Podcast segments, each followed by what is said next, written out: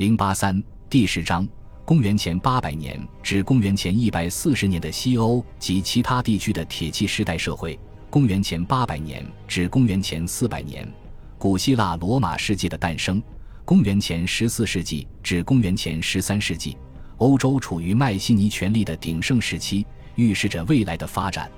根据迈锡尼陶器在意大利和西班牙南部的分布情况，爱琴海船只定期冒险进入亚得里亚海和西地中海，以满足迈锡尼王朝对原材料的需求。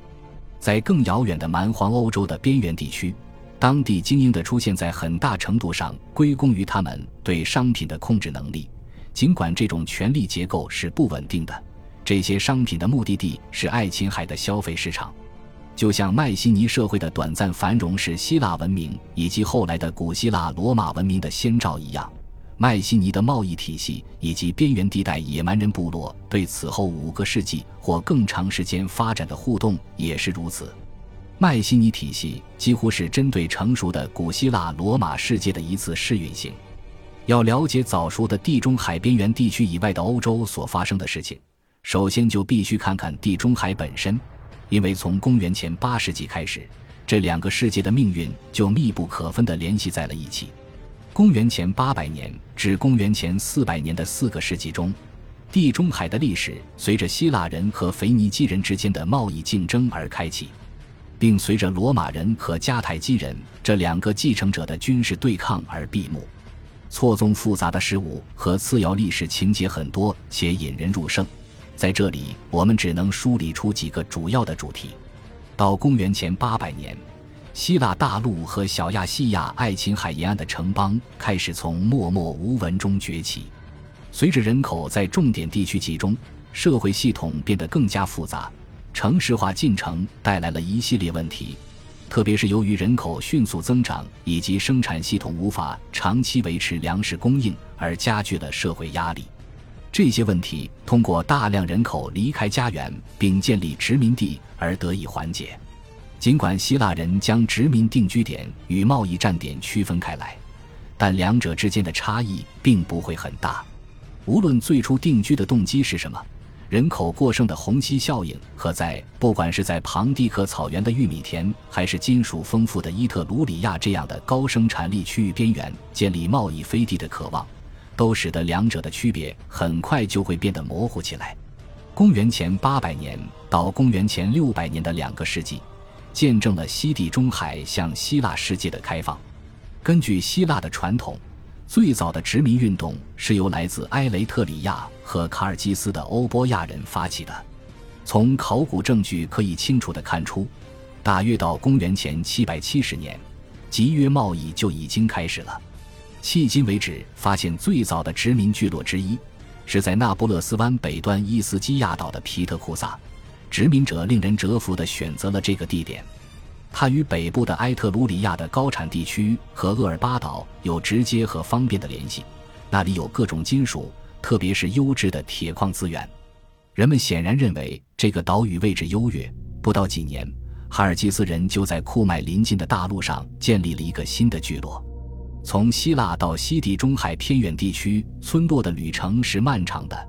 但早期海上交通的陆地环绕式风格，以及在意大利和西西里岛沿岸提供的安全且经过充分试验的锚地，使得航行变得不那么危险。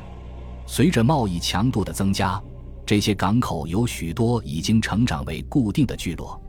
纳克索斯岛位于西西里岛东海岸陶尔米纳以南，据说始建于公元前734年。科林斯人在次年。就选定在其南部八十千米处的希拉库扎建立殖民地，其他人紧随其后，直到大约公元前六百五十年，西西里岛和意大利南部已经成为希腊的一个延伸区域，他们被称为大希腊，并非毫无道理。起初，与伊特鲁里亚人的贸易满足了希腊大陆本土市场对金属的需求，但在公元前七世纪中叶，一批新的探险家出现在地图上。他们是来自小亚细亚爱琴海沿岸弗西亚镇的弗西亚人。据希罗多德记载，他们是最早远航的希腊人，正是他们开辟了亚德里亚海、伊特鲁里亚和西班牙以及塔尔泰索斯地区。据他所述，弗西亚人驾驶的不是商船，而是一种有着五十只桨的单层桨战船。这提醒我们，当时的探险活动与两千年后的瓦斯科达伽马利用他的火力为葡萄牙在印度建立的霸权几乎是一样的。这清楚地表明，西班牙东南部黄铁矿带的矿产资源是主要的吸引力。这些资源是由占领了瓜达莱特河下游地区、瓜达尔基维尔河以及廷托河领土的塔特西人控制的。希罗多德还记载道，塔特西人对福西亚人的态度非常友好。当福西亚的家园受到来自波斯人越来越大的压力时，塔特西国王邀请他们全体迁移到他的王国。福西亚人拒绝了这一提议，而是接受了金钱来建造防御城墙。福西亚海员所走的航线，极有可能先向北行驶，从那不勒斯湾到科西嘉岛，再到法国海岸，然后沿着西班牙的地中海海岸，经由直布罗陀海峡的赫拉克勒斯支柱，到达大西洋的塔特西港口。像所有的海员一样，他们会在沿途选择港口来补给食物和水，从而与许多土著群落建立密切联系。逐渐的。位置最好的港口发展出了贸易港口的功能，最终更有利的地点迎来了他们的第一批永久殖民者。靠近罗纳河口的马萨利亚，在公元前六百年成为殖民地。不久之后，恩波利昂以及科西嘉岛东海岸的阿拉利亚，在大约公元前五百六十年也成为殖民地。后来又发展了子殖民地，以填补两者之间的地域。因此。到公元前六世纪中叶，弗西亚人已经牢固确立了自己作为西地中海北部水域主人的地位，逐渐接管了曾经是伊特鲁里亚人的领地。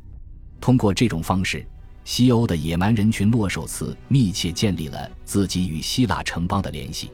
希腊扩张的同时，来自黎凡特沿海城市闪米特人一支的腓尼基人。正在与北非和西班牙南部沿海地区建立直接的贸易联系，他们似乎也被塔尔泰索斯的矿产资源吸引。据传，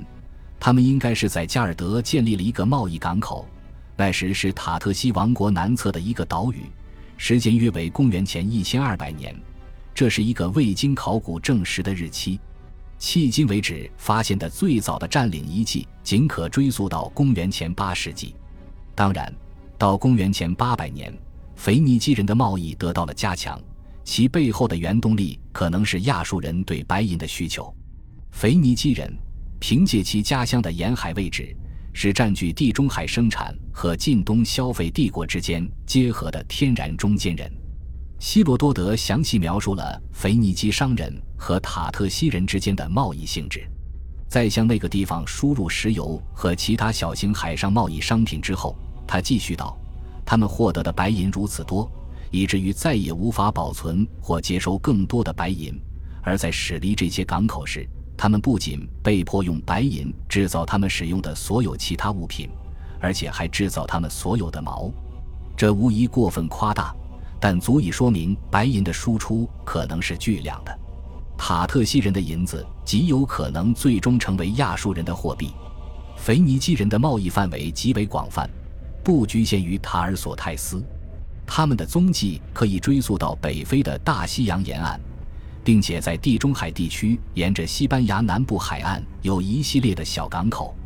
从这里，内华达山脉山间地区的生产腹地，以及更远的瓜达尔基维尔山谷都能够被开发。腓尼基人的聚落也沿着商人穿越地中海沿岸的路线建立起来，但在突尼斯沿岸最多。最早的是在尤迪卡，但它很快就被公元前七世纪盛极一时的迦太基取代。腓尼基人在沿途其他地方，如西西里岛西部、撒丁岛的南部和西部海岸，以及巴里阿里群岛上，都建立了港口。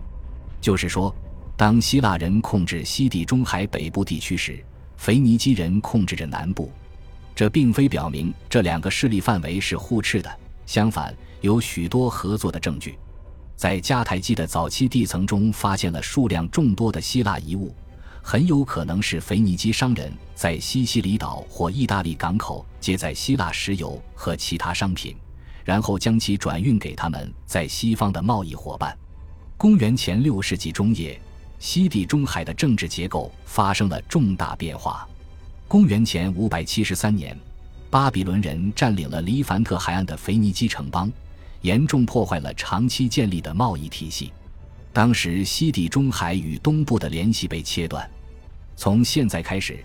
迦太基而不是古老的母城提尔和西顿成为腓尼基商人在西部的主要据点。不久之后的公元前五百四十四年，波斯人霸占了小亚细亚诸城，围攻了弗西亚人的城镇。人们集体向西逃亡，想要定居在奇克西加岛的阿拉利亚殖民地。伊特鲁里亚人将如此大规模的希腊人数量存在视为严重的经济威胁，因为他们当时仍在西地中海北部区域进行广泛的贸易。伊特鲁里亚人与迦太基人结成联盟，于公元前五百三十七年左右，在阿拉利亚附近的海岸发生了海战。尽管希腊人获胜。但这是一场势均力敌的较量。